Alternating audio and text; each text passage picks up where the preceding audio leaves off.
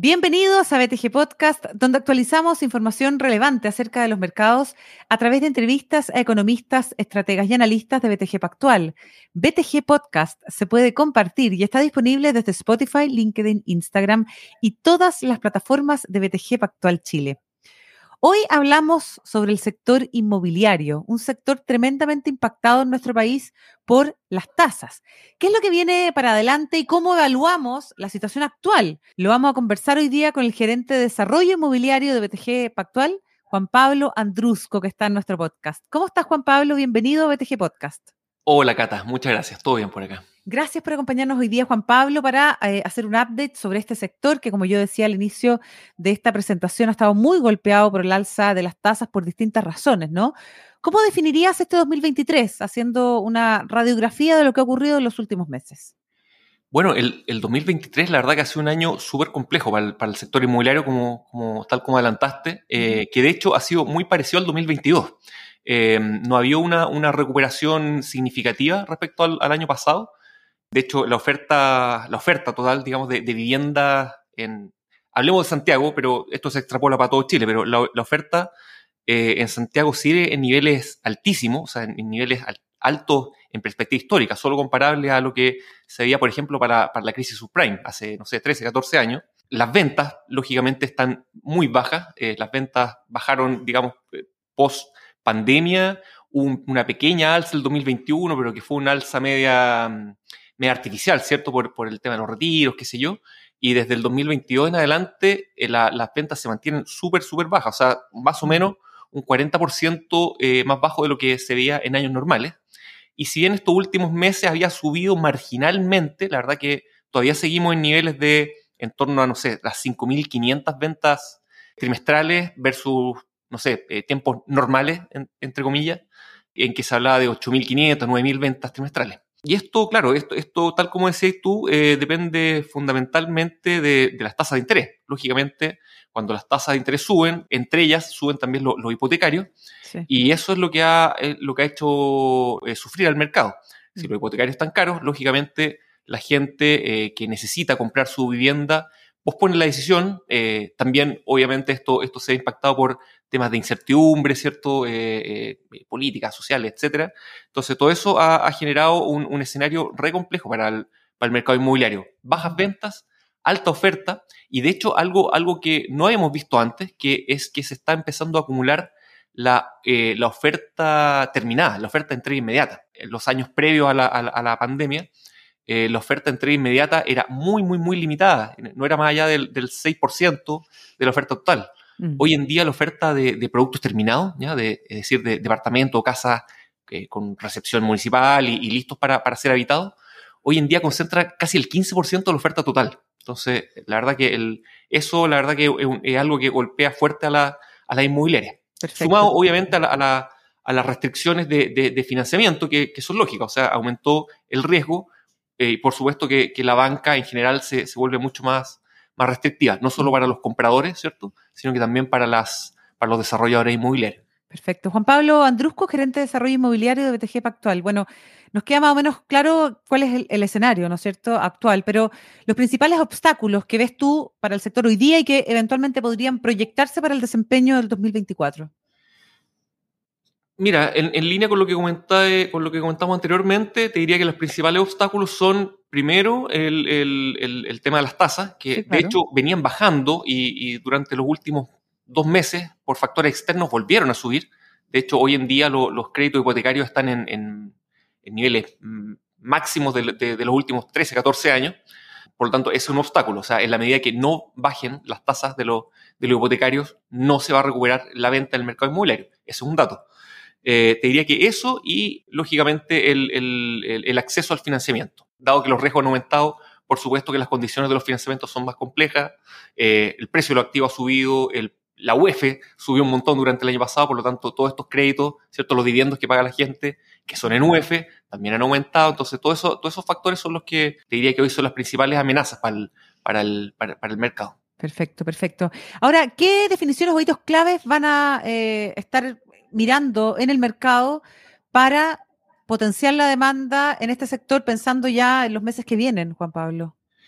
Bueno, han habido algunos, algunos intentos eh, de, de, incentivos, ¿cierto? Un, incentivo fiscal anunciado hace poco que debería sumar marginalmente, la verdad, no creemos que, tenga un efecto eh, tan grande eh, para los compradores, ¿cierto? pero yo te diría que principalmente, nuevamente, el tema tasas. En la medida que, el, efecto externo que vivimos durante estos meses eh, sumado a la, estabilidad eh, económica del país, eh, permitan que las tasas vayan o vuelvan, ¿cierto?, a bajar de, la forma en, la que lo estábamos viendo hasta mediados de año. Creemos que esto debería permitir que el mercado se vaya estabilizando y no te digo que volver a niveles normales de, venta, pero sí al menos volver a, a, una tendencia positiva. Perfecto. Ahora, mientras tanto, ¿cómo se financian las principales eh, inmobiliaria su proyecto? ¿Cuáles son las recomendaciones y qué eh, alternativas hay, por ejemplo, en BTG Pactual a propósito de lo mismo? Bueno, el, típicamente un, proyecto inmobiliario se financia, ¿cierto? La construcción se financia con una, con una línea bancaria, ¿cierto? Pero todos los otros gastos, que es básicamente la compra del terreno y la puesta en marcha del proyecto, tradicionalmente las inmobiliarias eh, financian esto con, con, equity, con capital propio, durante los últimos, no sé, 10 años se empezaron a popularizar los fondos de inversión eh, que invierten justamente en proyectos inmobiliarios y esto les da como una, una fuente externa de, mm, de, financiamiento o de capital, más bien dicho. Em, pero estas fuentes externas también han, estado un poco secas durante, durante estos últimos años, dado justamente el aumento en, los riesgos del mercado. Entonces, tradicionalmente hay fondos de desarrollo que esos te diría que hoy están prácticamente extintos y hace un par de años ya la tendencia ha sido más bien eh, cambiar hacia, hacia financiamientos más bien alternativos. La estrategia más popular, por decirlo de alguna forma, durante estos últimos años fue el, capital preferente, eh, que la verdad que a nosotros por lo menos no, no, ha funcionado súper bien. Tenemos fondos dedicados exclusivamente a eso y que la verdad que han tenido súper buen desempeño. Eh, pero el problema es que hoy en día casi no hay disponible financiamiento vía, vía capital preferente porque esos financiamientos requieren de, eh, digamos, de ser complementados con una póliza de seguro. Y hoy en día la gran mayoría de las compañías de seguro que emitían esas pólizas ya no están participando en este mercado.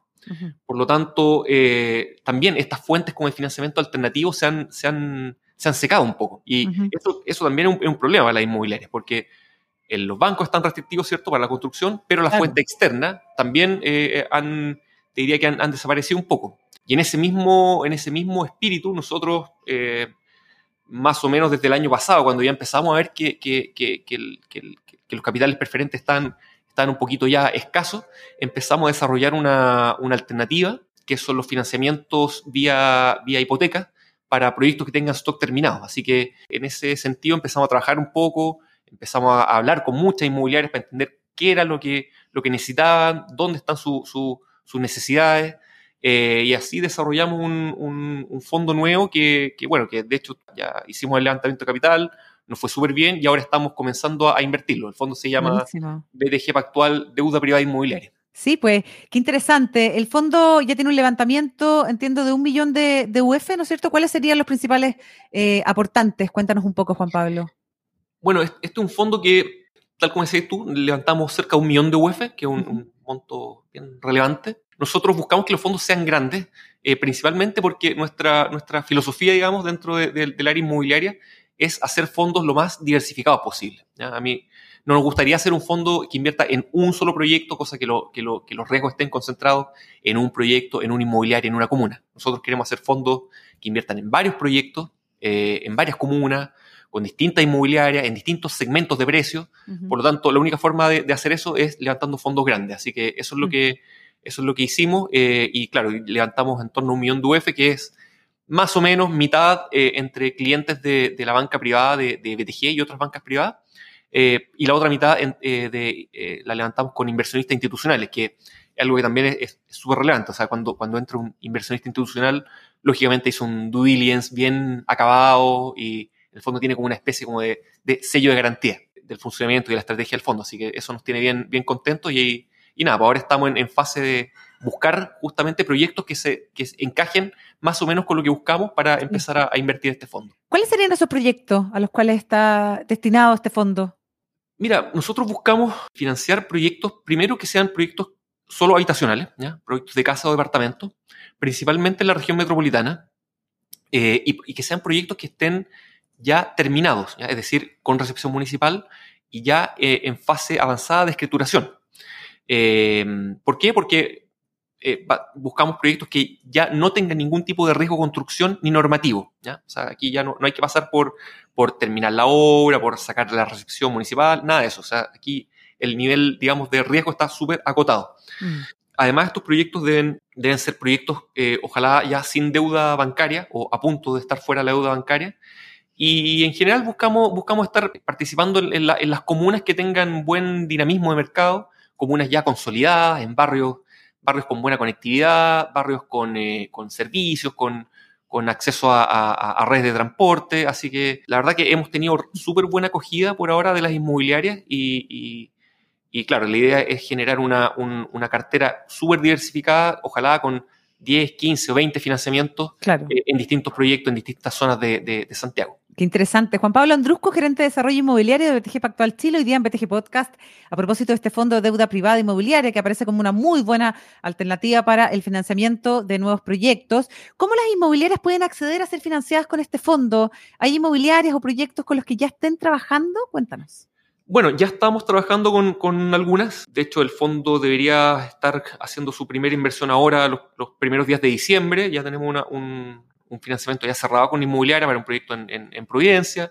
Tenemos otros eh, dos eh, también ya cerrados que se han invertido durante enero, febrero. Y no, yo la verdad que eh, hoy invito a, las inmobiliarias que, se contacten con, con nosotros, inmobiliarias que tengan proyectos que cumplan con las características que, comentábamos recién, para que conversemos, para que, para que entendamos un poco qué es lo que buscan, qué plazo necesitan, qué, tipo de financiamiento necesitan, y lo podemos evaluar. Nosotros siempre vamos a terreno, nos juntamos con la inmobiliaria, la verdad que es un, trabajo bien de uno a uno, ¿ah? bien hecho a la mm. medida de, cada desarrollador, porque entendemos que obviamente todos tienen, todos tienen características distintas y, necesidades eh, diferentes. Así que nada, los invitamos a, ponerse en contacto con, con BTG para que podamos evaluar alguna alternativa que, los pueda ayudar a, seguir el desarrollo de sus proyectos. Perfecto, súper interesante. Además, una muy buena alternativa para aquellas inmobiliarias que están buscando opciones para eh, financiamiento. Esta es una eh, alternativa diferente además a la de otros, como nos contaba Juan Pablo Andrusco, pero que ofrece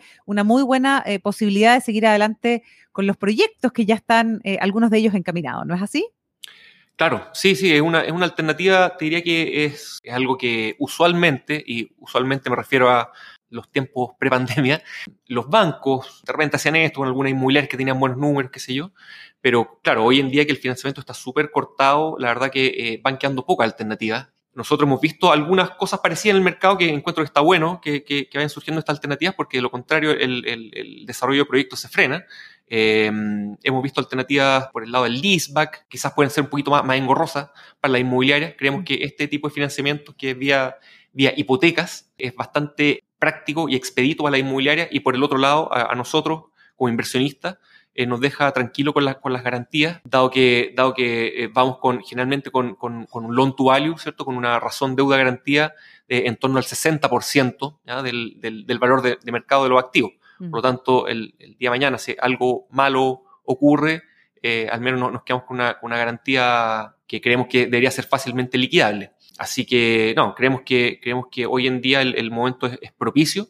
Vemos que hay varias inmobiliarias que quieren, quieren seguir adelante con sus proyectos, que quieren quizás financiar su, capital de trabajo, o también hemos, visto casos en que hay inmobiliarias que, dado que estamos en un, escenario que, ha sido complejo para, algunos actores del mercado, están en fase de comprar terreno y lógicamente para eso necesitan contar con, con efectivo, ¿cierto?